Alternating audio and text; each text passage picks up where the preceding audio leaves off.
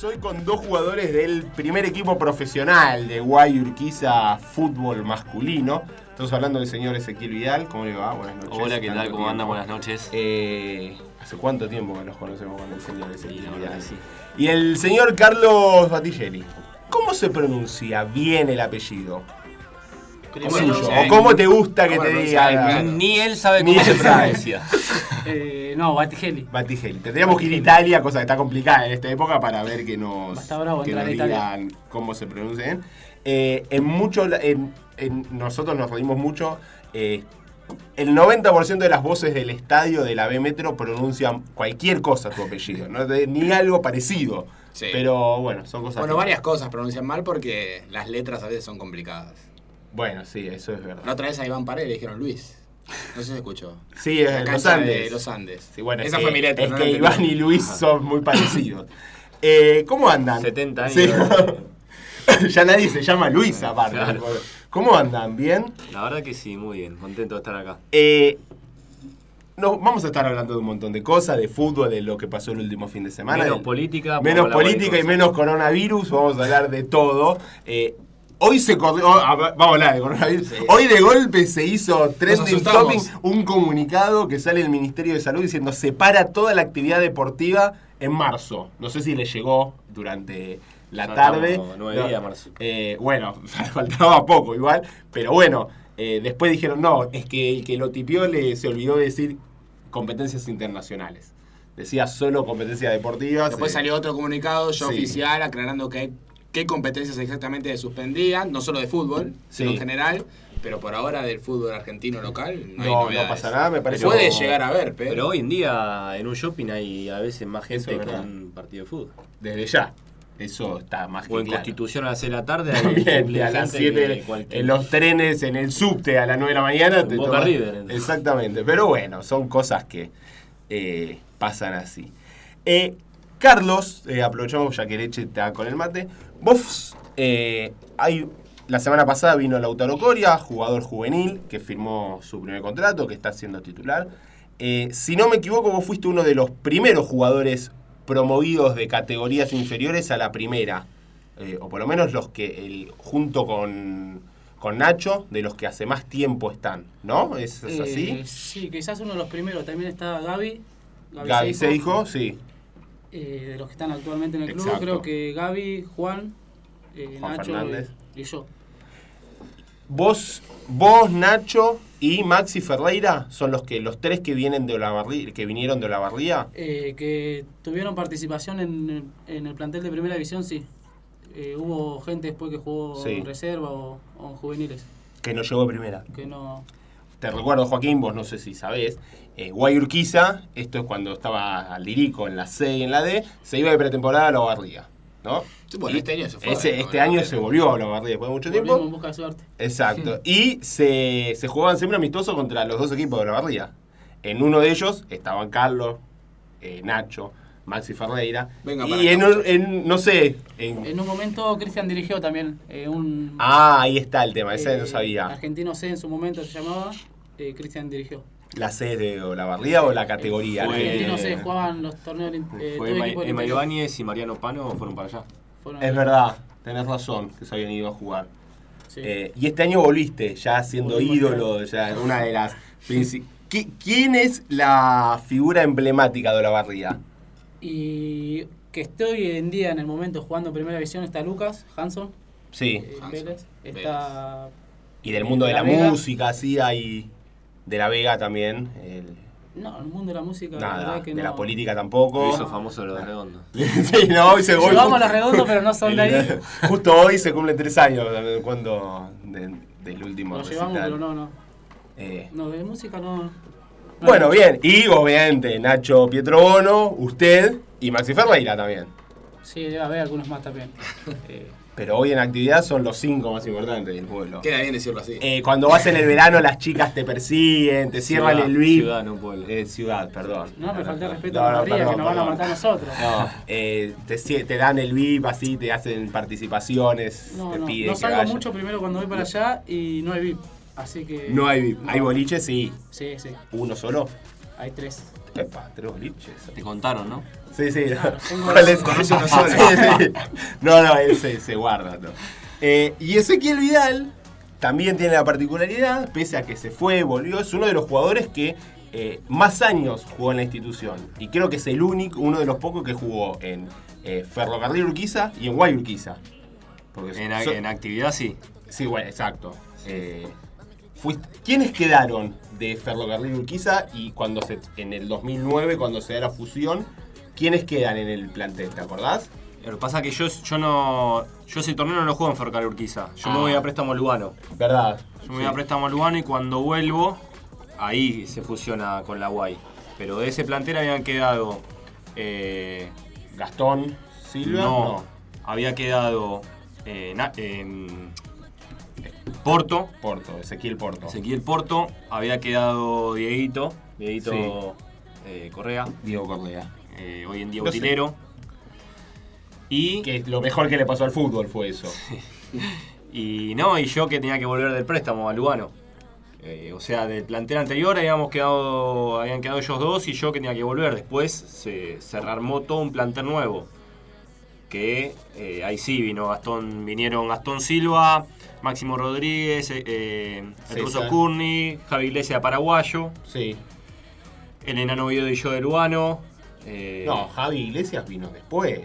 El, el volante del número 5. tenés razón, el AC vino. Un fenómeno. Me, me encantaba. Sí, me dio. verdad, vino nunca C. entendí por qué no llegó a, a dar el pasito a la B Metro. Si fue por una cuestión de Sí, decisiones. eh, estuvo en Tristán igual. Él Pero- no se afianzó pero no, nunca. No llegó a afianzarse. Eh, Viste, particularidades de fútbol que uno Sí.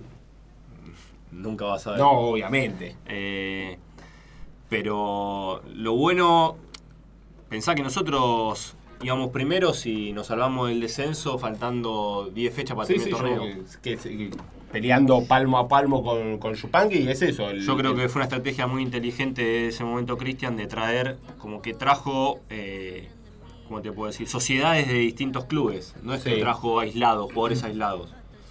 Trajo cuatro o cinco paraguayos que se conocían, eh, dos más de otros clubes. Fue armando sociedades en base a eso. ¿Con cuántos goles terminaste ese campeonato vos? Yo con 6. Y Pano, Pano creo que hizo 23. que fue el goleador. Sí, creo que hizo 23, Mariano. También una bestia. Sí, la verdad que sí. Eche, te tocó irte y después volver y recién hacías referencia a toda esa época donde Boy Urquiza quizás no era lo que es ahora. Cuando mirás para atrás, o el día que volviste, eh, que vos dijiste para los medios de Boy Urquiza, dijiste que, que había muchas cosas que se habían mantenido. ¿Qué dijiste de FA? ¿Cómo se mejoró en este club? ¿Y, y qué cosas de la esencia no se cambiaron en todo este lapso de años? Yo creo que eh, parte de la esencia la crea y la genera cada uno. Yo me fui del club y cuando me tocó volver con Talleres o me tocó volver con Acasuso, eh, tenía una sensación en el cuerpo de, no te digo, no sé si nostalgia, pero como Que era tu lugar ese. Claro, como cuando sos, viste, chiquito y le debe pasar a Carlos que vuelve a la barriga y ve una cancha de, que él jugaba de chiquito y, y se le pone la piel de gallina y se emociona. Yo creo que la sensación se la genera cada uno. A mí me pasaba eso cada vez que volví acá, porque fueron muchos años. Vos pensás, yo estuve del 2006, o sea, contando todo, porque Sí, sí, el espacio es el mismo. Del 2006 hasta el 2015. Sí, la fui. gente prácticamente también. Sí.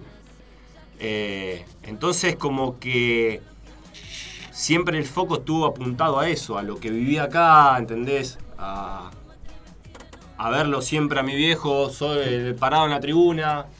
Eh, y después, una vez que los primeros meses que cuando volví fue volver a tener toda esa sensación. Y después sí se hincapié en, en muchas de las cosas que han mejorado. Eh, la verdad que el presente de, de varios chicos que hoy en día les toca estar en el equipo titular y a gran nivel, habla de que se hicieron muy bien las cosas. Carlos, ¿vos siempre supiste que querías ser jugador de fútbol? ¿O no? Eh, a mí me tocó venir de muy chico, ya tenía Sí. 16 años. Fue la primera oportunidad que, que se me presentó para venir a, a Buenos Aires sí. a jugar fútbol o a Capital. ¿Lo dudaste en algún momento cuando te llaman? No sé quién se comunica Eh, con En tus viejos. momento, Cristian, lo tuve técnico en la barría en su paso Sí. por allá. Y él me lo propuso y de primer momento le dije que sí. sin pensar eh, a dónde iba, qué me iba a encontrar. Eh, la realidad es que no lo conocía al club cuando... Tus viejos no tenían nada, te dijeron, sí, anda. Y mi viejo Oh. me las tiró un año porque a los 15 no me dejó, me tuvo un año en Olavarría, Sí. yo insistiendo para venir, que quiero ir, quiero ir, déjame ir, si no me gusta me vuelvo, y que Cristian me hablaba de acá y mi viejo era un tira y afloje hasta que dijo, dio lo sí. que Y cuando llegás, ¿con qué te encontrás? Acá. No, la realidad que para mí fue todo nuevo, ¿no? La barría es muy. Sin faltar el respeto a nadie, pero es muy amateur, el fútbol Sí. es otra cosa totalmente. Yo me encontré con. Y encima me imagino que jugás contra la misma gente, por lo general siempre, que también es el que va al Sí, otro sí, colegio, son- ya, te, ya sabés cómo juegan todos, en más su o menos. momento, cuando yo dejé de jugar la Liga de la Barría, eran nueve equipos, así que era enfrentarse tres veces con cada equipo por año. Con la Liga Uruguaya, es más o menos. todos conocidos, las veces que jugamos en primera eran siempre los mismos jugadores durante Sí. años, así que fue todo nuevo acá, venir, eh, no sé, vivir con otras personas que no conocía, conocer un club, conocer personas nuevas, que te choca con una realidad que el jugador concentra, que el jugador vive de esto, que es otra cosa que no me imaginaba en su momento. ¿Crees que si hubiese sido a otra institución que no sea Guayurquiza hubiese llegado a, a ser hoy jugador de fútbol profesional? Y la verdad que no sé, no, no, nunca fue algo que, que analicé, no, no se me presentó la oportunidad tampoco, así que no, no Y- es que no, no pude decidir. ¿Y en todos estos años de jugador tuviste la posibilidad de irte del club? No, concreta, concreta no, sí, algún mensaje, Sí, sí. llamado, pero nada que, que sea más interesante de donde estaba o, o que piense que vaya a estar más cómodo. Hablando de comodidad y volvemos, vamos y, y volvemos así de paso, Sí. toma mate. ¿Qué te llevó a volver eh, para lo que fue el último torneo de apertura hecho? Como que dentro de mí tengo una cuenta pendiente. ¿Qué es? Quería ser el, el jugador que más partidos tenga en la institución. Quiero llegar a los 100 goles en la institución, me faltan bastantes, pero tengo la- en la cabeza llegar a eso. ¿Llevas la cuenta? 57, si no me equivoco. Ah, bueno, bien. Y también que, que quiero hacer más historia en este club. Quiero ascender a la B Nacional y tener la oportunidad de, de conocer esa categoría con este club. Y, y siempre anhelo a más, ¿entendés? a lograr todo con este club. Porque es el que me formé, es el que me hizo profesional y es el que eh, me generó un- unos valores de los cuales eh, voy a seguir eh, pregonando toda mi vida futbolística, sea del lado del jugador o si no de, la rayita para afuera, ¿no? Se, esta va para los dos. ¿Se ven, ya que lo mencionó se ven, ya que hablábamos en la previa que era todo tan parejo y hoy están a un punto de, de los dos que están primeros, que eran los dos que estaban primeros la semana pasada eran dos distintos a los que están ahora y va a ir cambiando constantemente. Sí, sí. ¿Se ven jugando por un 2021 o un 2020, por qué no, en la Primera Nacional, como quizá? Eh, sí. Sí, por, porque a mí me sorprende la calidad de jugador que hay.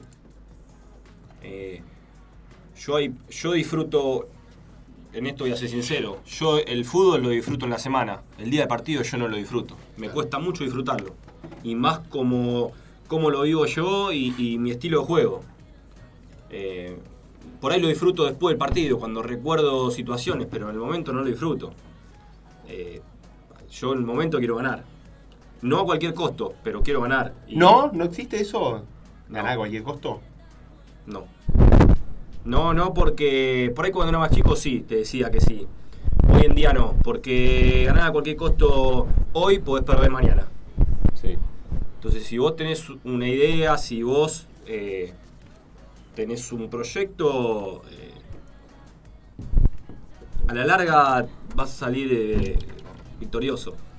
Pero yo creo que a mí en la semana de verdad se me pone la piel de gallina cuando veo eh, jugadas de algunos compañeros o resoluciones o, modos de manejarse mismo dentro de un plantel.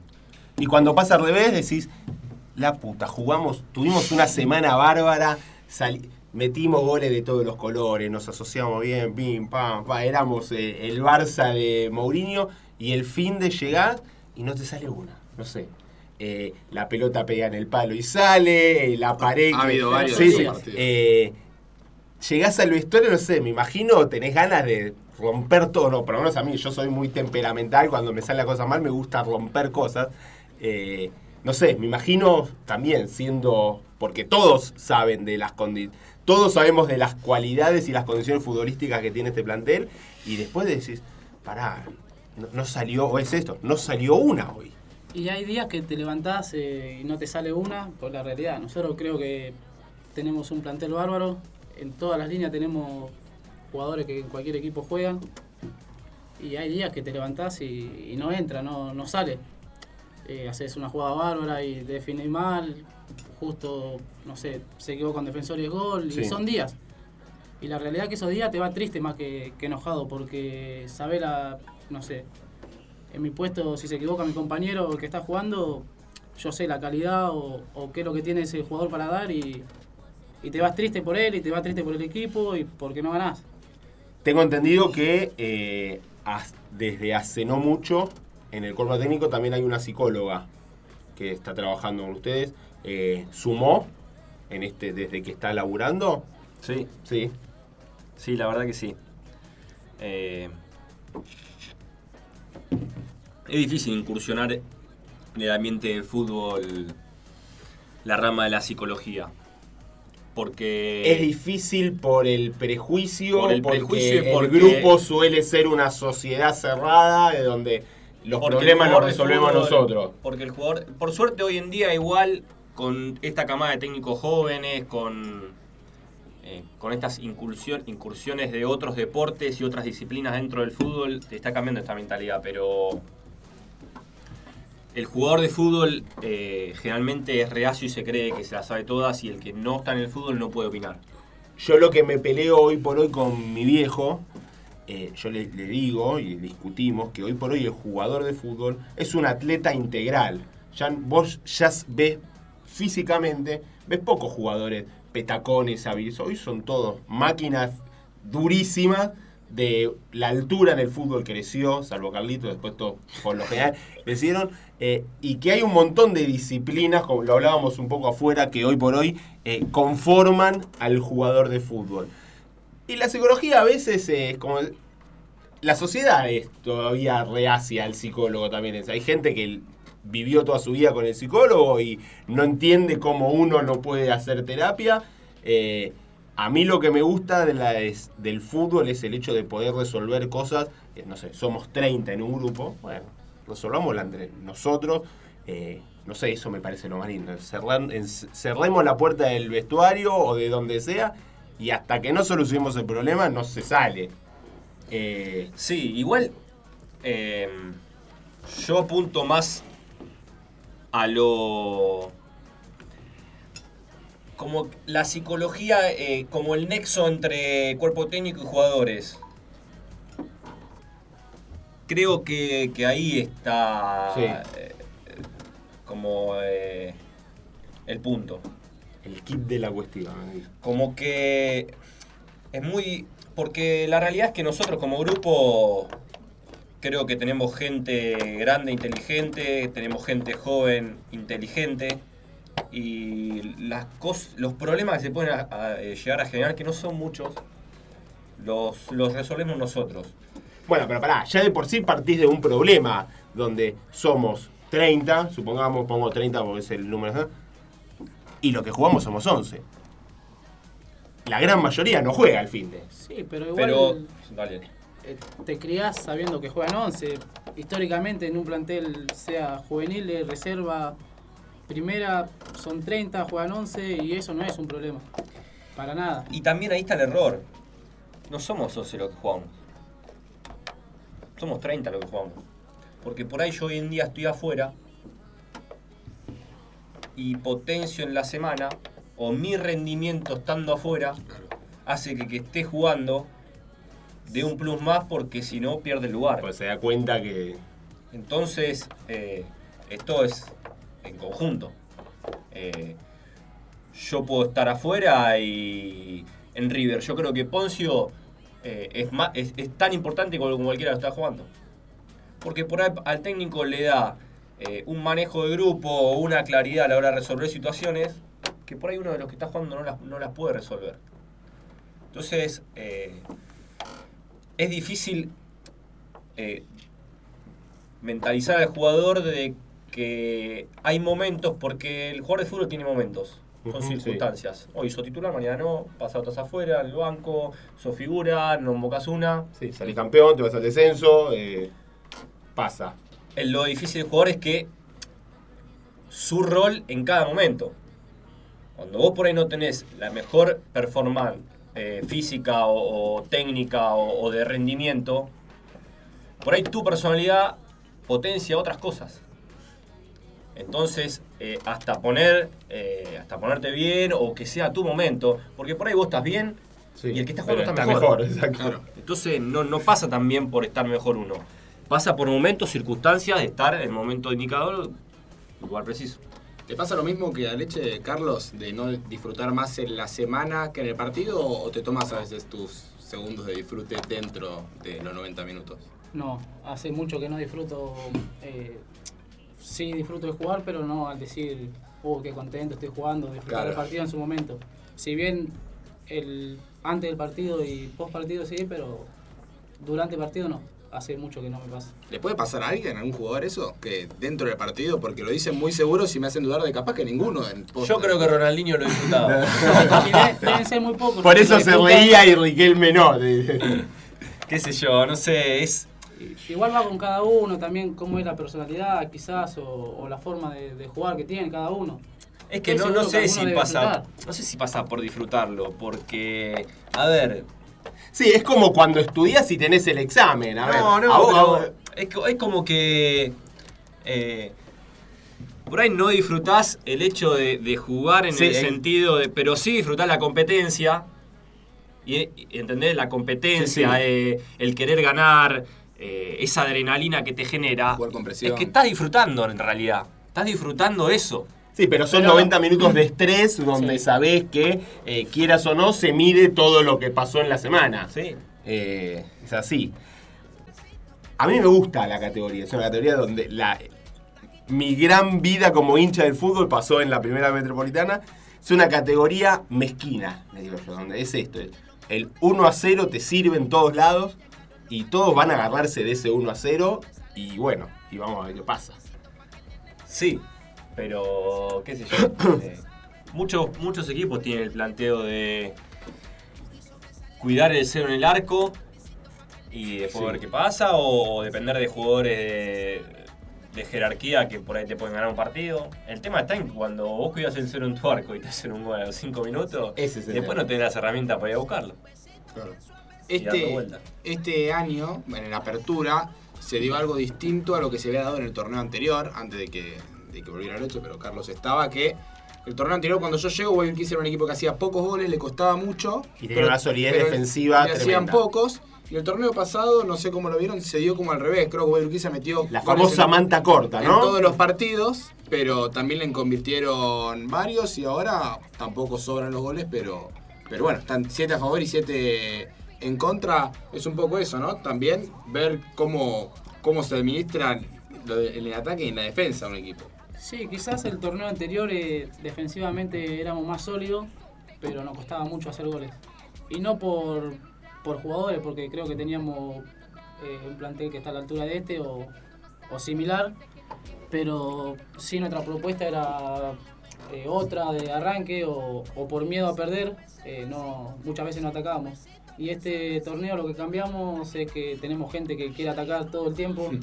Los delanteros si no atacar te putean, por decir, así decirlo, quieren atacar, eh, quieren, si son partidarios de que si te hacen un gol tienen que hacer dos, si haces dos y te lo empatan va por el tercero, así que no te queda otra que, que salir a buscar todos los partidos del minuto cero y las veces que arrancamos perdiendo, eh, así todos vamos a en busca del empate y si lo logramos vamos a intentar ganarlo. Y quizás los partidos que vamos ganando 1 a 0 somos uno de los pocos equipos que la primera ronda no se metía tan atrás. Creo que estos últimos dos partidos intentamos cuidar el resultado, pero así todo eh, seguimos atacando porque si ves los resúmenes, cerramos goles, eh, pasó este fin de semana, pasó el anterior. Así que es parte de si vos querés atacar, te van a atacar. Si jugás mano a mano o jugás que va al 4, que va al 3, que el 5 sube, eh, es un poco de eso, de, de, de arriesgar en todas las líneas. Por lo general vos solés cuando jugás de titular, solés hacer, creo que no sé, no sé estadísticamente, pero siempre jugaste mucho con Juan, eh, tu compañero, o con, eh, bueno, con Gonzalo. Eh, ¿Qué te pide a vos, Cristian, cuando sos el cinco, uno de los cinco titulares, teniendo en cuenta, como decíamos, que los dos laterales se proyectan? Ahora no tanto, porque ante- antes cuando estaba Chao, Rodrigo, se proyectaba tanto el 3 como el 4, como Juliano. Ahora el 3, al jugar con tres centrales, eh, y Juliano. va como loco eh, es- Exacto, Juliano va, va y va y va, que me encanta. Se va todo. Eh, y encima tiene gol, porque encima, no sé, siempre lo que se le reprocha históricamente a los cuatro es que van mucho, pero no todos tienen, no sé, con Maxi pasaba eso, Maxi Ferreira era un cuadro, iba mucho, pero no tenía tanta finalización de jugada. Y Cerato, es- Y ¿cuál es eh, eso, la, lo que a vos te pide Cristian que le aportes al equipo? Eh, cuando está Rodri y Juli, son laterales que le gusta ir quizás a Juli más que Rodri. Sí, Entonces, por lo general, si juego con Gonza, Gonza es un poco más táctico que Juan, quizás, más posicional. exacto. Y así que nuestra arma de ataque, por lo general, es Juli, de sorpresa. Y si él se va, es cubrir el lugar de Juli, estar atento a que no nos puedan atacar por ahí, agarrar desprevenido, pero así todo, no es que hay una. ¿Cómo se dice? Eh, Sí, no hay una lógica o una... no es que me dice, bueno, vos Sí. cubrís a Juli. No. Si Juli se va y yo creo que me tengo que quedar, me quedo. Muchas veces por cómo estamos parados, qué situación está el partido. Si el rival tiene un delantero, no, no hay necesidad de que yo cubra a Juli o a, Ru- a Rodri estando Gonza. Claro. Quizá cuando juego con Juan es otra cosa porque Juan es dinámico, va, sí. ataca, participa mucho más del juego en la creación. Eh, así que ahí yo pasaría a Te ser quedas un poco el- más el atrás vos. posicional más paradito adelante de los centrales. Y con Lauti que ahora está jugando no me tocó jugar todavía, así No. que las veces que jugamos reservas somos similar. Así que con él no, no hubo problema todavía, no, no nos tocó compartir cancha. ¿Acepta, Bace- acepta Bacedas el, la- el asesoramiento, de, no sé, en el, durante el juego? Vos, eh, Carlos, o vos decís, che, para mí la clave está yendo por este lado porque el 4, la espalda, no sé, hay... eh, el- en este caso, Bacedas como técnico y por hoy en funciones Borquiza, eh, ¿lo toma eso o, o no suele? Y Eh, capaz que tampoco me decís, no, la verdad el jugador no suele estar pendiente de eso. Eh, y para el eso, jugador está pendiente todo el tiempo de, ¿dónde puede Y más, hacer cuando, la y más cuando sos más grande, que por ahí. Generalmente cuando sos más grande, prestás más atención a. Por ahí tenés más. que queda más. llega.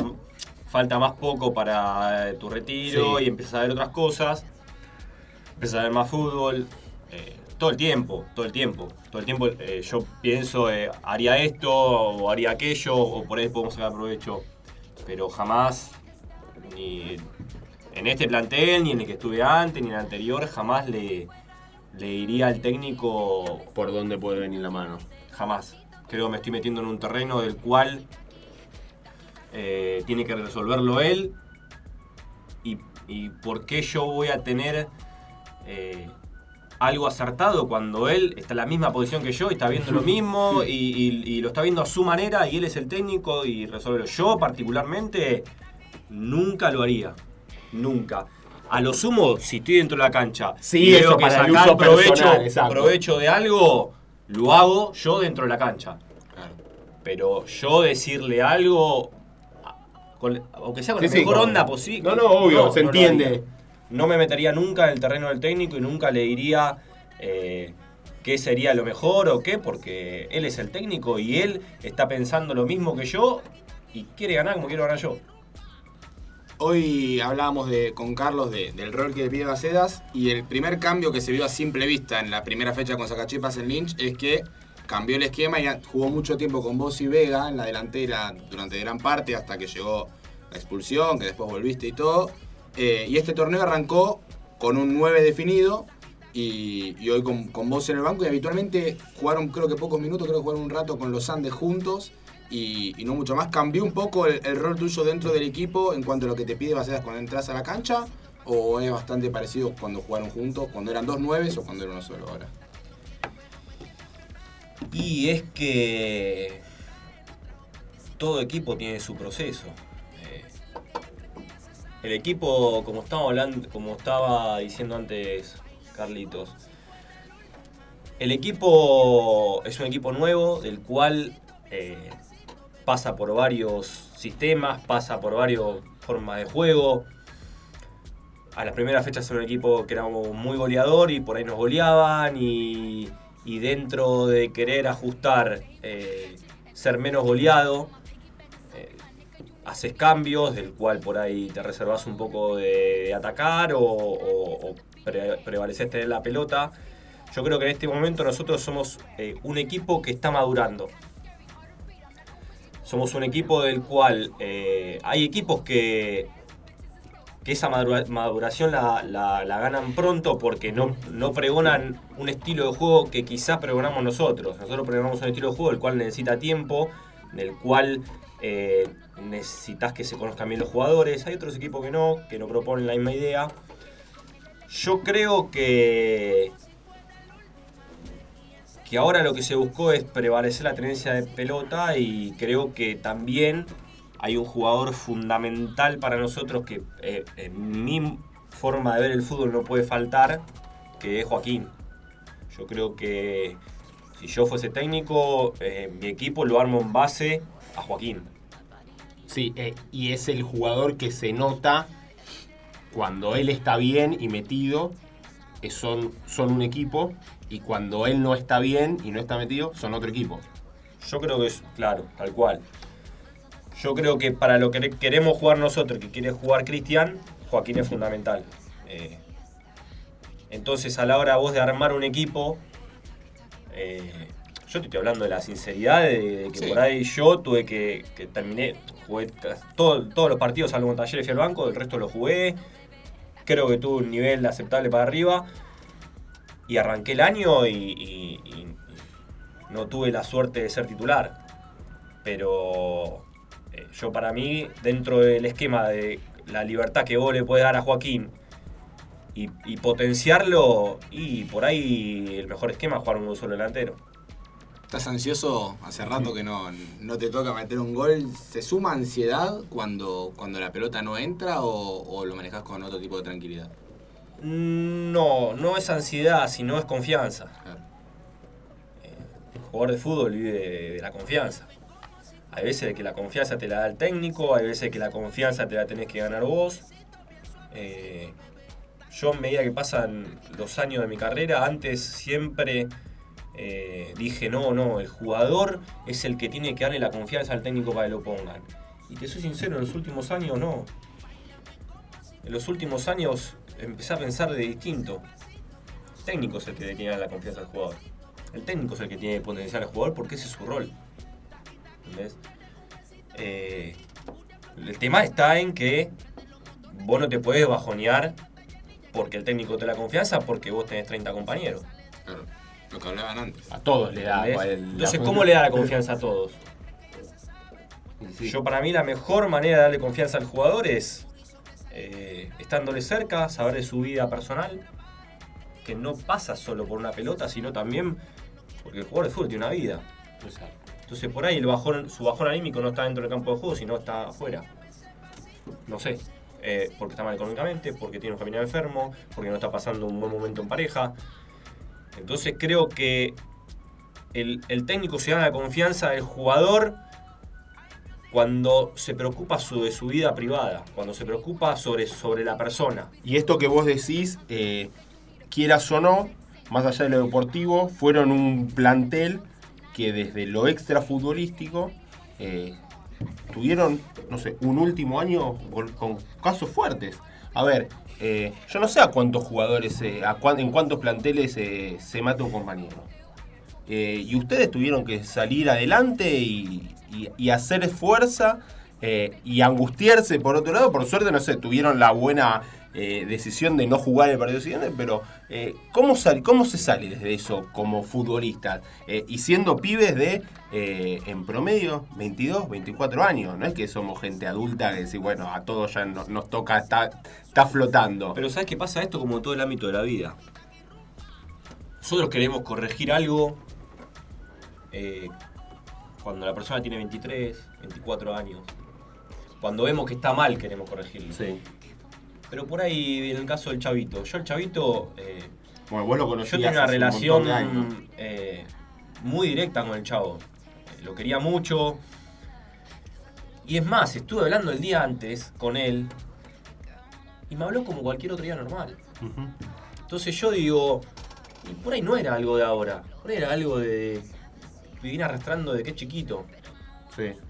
Entonces, en muchos clubes lo que hacen es ponen foco cuando el jugador llega a primera y es profesional.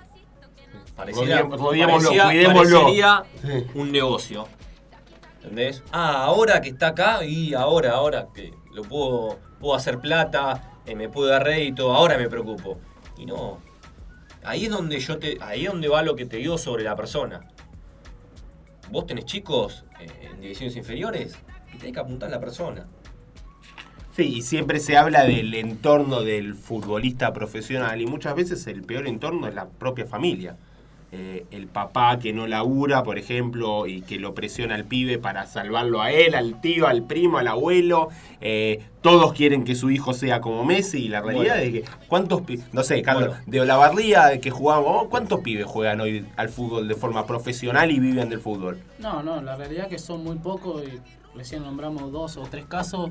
Quizás se me escapa alguno ahora rápido, pero yo creo como ese que, que es algo que tenés que mirarlo de antes. Yo en particular con el caso del chavo, yo lo consideraba un amigo y lo que me puso más triste es que nunca me di cuenta que él estaba así. O que él estaba pasando algo en su vida. Una persona que vos considerás amigo, hablás siempre, tenés trato fuera del club, porque hay veces que son compañeros y te llevas bien y son compañeros nada más. Sí, te vas del, vestu- te vas del vestuario y no hablas más. Una persona que vos considerás amiga, que hablás, que va a tu casa y no te das cuenta que está mal, quizás yo ya lo conocí él estando mal y, y el problema viene de antes, como dice él. Y quizás el problema no fue en Guayurquiza, ni en la casa, capaz que en el club, o capaz que de chico en la familia. Y creo que, que muchas veces eh, el entrenar, el ir a un club, el estar con gente sana, por así decirlo, Sí. te hace bien cuando sos chico. Entonces estaría bueno que en ese momento sea cuando el club eh, ayuda al chico. No sé, ayuda, no te digo en su vida privada o en la economía de su familia, pero sí el estando Sí, la contención, el estando atento qué pasa, qué necesita, si lo podés ayudar en algo o orientarlo hacia, hacia dónde tiene que ir nada más. ¿Creen que en ese sentido eh, Guayurquiza puede llegar a ser un caso distinto de un club que pregona también el hecho de la educación, de que el jugador tenga otra herramienta a futuro, además de, de lo que pasa en su carrera profesional, eh, en el laburo de inferiores, digo? Yo creo que sí, y ojalá, ojalá que sea así. Porque por más que vos montes un, un proyecto de estos, ya con, con poder ayudar a un pibe a mejorar su calidad de vida o a tomar otra decisión, ya ese proyecto eh, Valió la pena. vale la pena. Por eso, bueno, pero ahora volvemos. Cuando vos me preguntaste sobre eh, el psicólogo dentro del Sí. fútbol. El psicólogo dentro del fútbol también tiene que estar en inferiores. Y sí.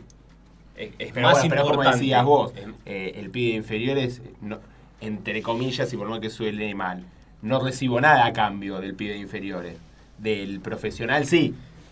pero eh, eh, Pero bueno, eh, eh, pero es el querer tapar el- apuntas Claro. teniendo inferiores. Exacto. Y sí, a que ese pibe sea El día de mañana, y sí, y quiere al club, y siente sentido de pertenencia. Vos, sos- vos sos Guayurquiza y tenés la suerte de ascender. ¿Cómo competís con Boca, River, Independiente, San Lorenzo? Vos, de- la, la manera que tenés de competir es hacerle generar a ese chico sentido de pertenencia al club, que quiera el club, que se siente identificado con el club y lo considere su casa. Eso es lo mejor que le puede pasar a un jugador y lo mejor que le puede pasar a la institución. Tener jugadores que quieran al club, que, que lo amen, que, que respondan por ellos, que, que ¿entendés? Que, que se desvivan por el club. Porque ese es el jugador que el día de mañana eh, va a responder por el club. Y no, y, y no va a ir detrás de una moneda. Antes de cerrar, porque se nos Sí, sí, fue se- se el fue. programa, lo meto de nuevo en, en el deporte porque hay un partido el, el sábado y que en el torneo de apertura se dio un partido de los que no estamos acostumbrados, que es partido donde sobraron goles. Fue un partido raro aquel de San Miguel, el 4-2, no sé si, si lo recuerdan, un partido que parecía que era goleada tranqui, después se empató y después se destrabó con, con un tiro de esquina. Eh, ahora que se habló tanto del cambio táctico y, que Eche habló de un equipo de madurez, ¿qué partido anticipan para, para el sábado o puede pasar? Hoy está claro que puede pasar cualquier cosa, pero en la lectura, ¿qué partido creen que se puede dar contra un equipo como San Miguel que encima le cuesta bastante de local? Yo creo que de antemano todos los partidos de nuestra categoría son similar o los plantea similar, que van a ser cerrados, eh, luchados. Sí, quizás un equipo propone más que otro, pero eh, son todos los partidos parecidos. Quizá la cancha, el, el rival cambian, pero... Una cancha que tiene la característica de pocas veces estar bien. Sí. Una cancha que las veces que nos tocó ir no estuvo bien, pero ese partido 4-2 fue atípico. Sí. No hay muchos partidos con, con tantos goles. Creo que en el torneo nuestro fue uno de los pocos que hicimos, o el único que hicimos cuatro goles, si no me equivoco. Yo espero un partido cerrado, no va a parecer al de la primera ronda, pero que vamos a ir con nuestra idea y a, y a intentar llevarnos los tres puntos como partido anterior o, el que va a venir después de San Miguel. ¿Cuánto influye? eh, porque también parte de lo que, no sé, creo que pasó la, la primera rueda o el, o el campeonato pasado fue la, la poca eh, continuidad en los buenos resultados, ¿no? Que se ganaba un partido, se perdían dos, se volvía a ganar, se perdía uno, se empataba, se ganaba. Eh, ahora sí, si ganaron dos victorias de forma consecutiva, bien, porque fueron dos victorias donde Guayurquiza fue superior y mereció ganar. Eh, ¿Cuánto influye eso, el hecho de esto? En la semana no salen las cosas bien, en los fines de semana las cosas no salen bien, eh, porque una vez un viejo dijo, el fútbol es un estado de ánimo. ¿Cuánto les influye a ustedes como plantel el hecho de que esté todo más o menos ordenadito en estos últimos 15 días? Sí, influye bastante en lo anímico. Eh, yo soy partidario de que el nivel de lo que están jugando lo levantan o lo bajan los que están afuera. Y yo creo que a mí me tocó, me tocó este, esta parte del semestre estar afuera. Y, y el, nosotros los lunes hacemos fútbol, los que no participamos del partido o participamos poco. El nivel de los que están afuera eh, me llena de satisfacción a mí. Yo creo que hoy por hoy el banco de suplente que tiene Guadalquivir no lo tiene nadie en la categoría. De nombres propios y que, no sé, todos los jugadores que entrevistamos nos dicen que, por ejemplo, Santi eh, Prim es uno de los mejores jugadores de la categoría y del plantel. Y está en el banco. El Pato Rodríguez, no dudamos nadie de la categoría que tiene, y está en el banco. Eh, vos sos uno de los delanteros eh, importantes tiene la categoría, estás en el banco. Y me da la sensación a mí desde afuera que a ninguno tampoco se le cayó el anillo. ¿eh? Eh, todos saben que es esto, son decisiones, son momentos. Son decisiones y momentos. Yo, yo creo que el, el, el puesto más duro es el de arqueros. Hoy en día nosotros Sí. tenemos cuatro o cinco arqueros que muy poca diferencia entre ellos. Hoy en día está quedando Eros de Luca de tercer arquero sí. y yo lo veo atajar y no puedo entender cómo es el tercer arquero. Y a su vez lo veo después atajar a Gonza y también no puedo entender cómo es el segundo arquero. Y después entiendo por qué Nacho es el, el arquero titular. Pero Gonza que Eh. está hace dos temporadas que atajó un partido. Claro. Por la expulsión de Nacho, o no, por todos llegar días. a quin- cinco Eros, amarillas. Eros y Gonza, yo a Nacho Sí. lo conozco hace un montón, pero Sí. Eros y Gonza todos los días me sorprenden a mí. Entonces vos decís, tenés esa calidad de jugador afuera, ahí está porque los que están jugando están al nivel que están. Yo creo que eh, lo más rescatable de estos tres partidos que, que vinieron pasando es que se mantuvo una idea de juego similar y los tres partidos se dieron de manera similar. Si los tres partidos se dan de manera similar, es que vos estás haciendo algo premeditado, entrenado y estás explotando algo que, que- alguna cualidad tuya, como Claudio por afuera, como Iván por afuera, Sí. como Joaquín eh, recibiendo muchas veces solo porque el resto le genera el espacio para recibir solo. Yo creo que en estos tres partidos, eh, y lo mejor que puede pasar el sábado, es que se vuelva a dar partidos como estos. Yo creo que es otro equipo San Miguel. Es incomparable con el 4 a 2. Porque es otro equipo, porque es otro técnico y porque lo vi el otro día con Talleres y tiene otra mentalidad a la, de- a la del que nos enfrentamos en la Sí. rueda pasada. Pero yo creo que nosotros tiene que pasar a segundo plano lo que puede hacer San Miguel y preocuparnos lo que podemos hacer nosotros porque creo que lo que hacemos nosotros le podemos ganar a cualquier equipo.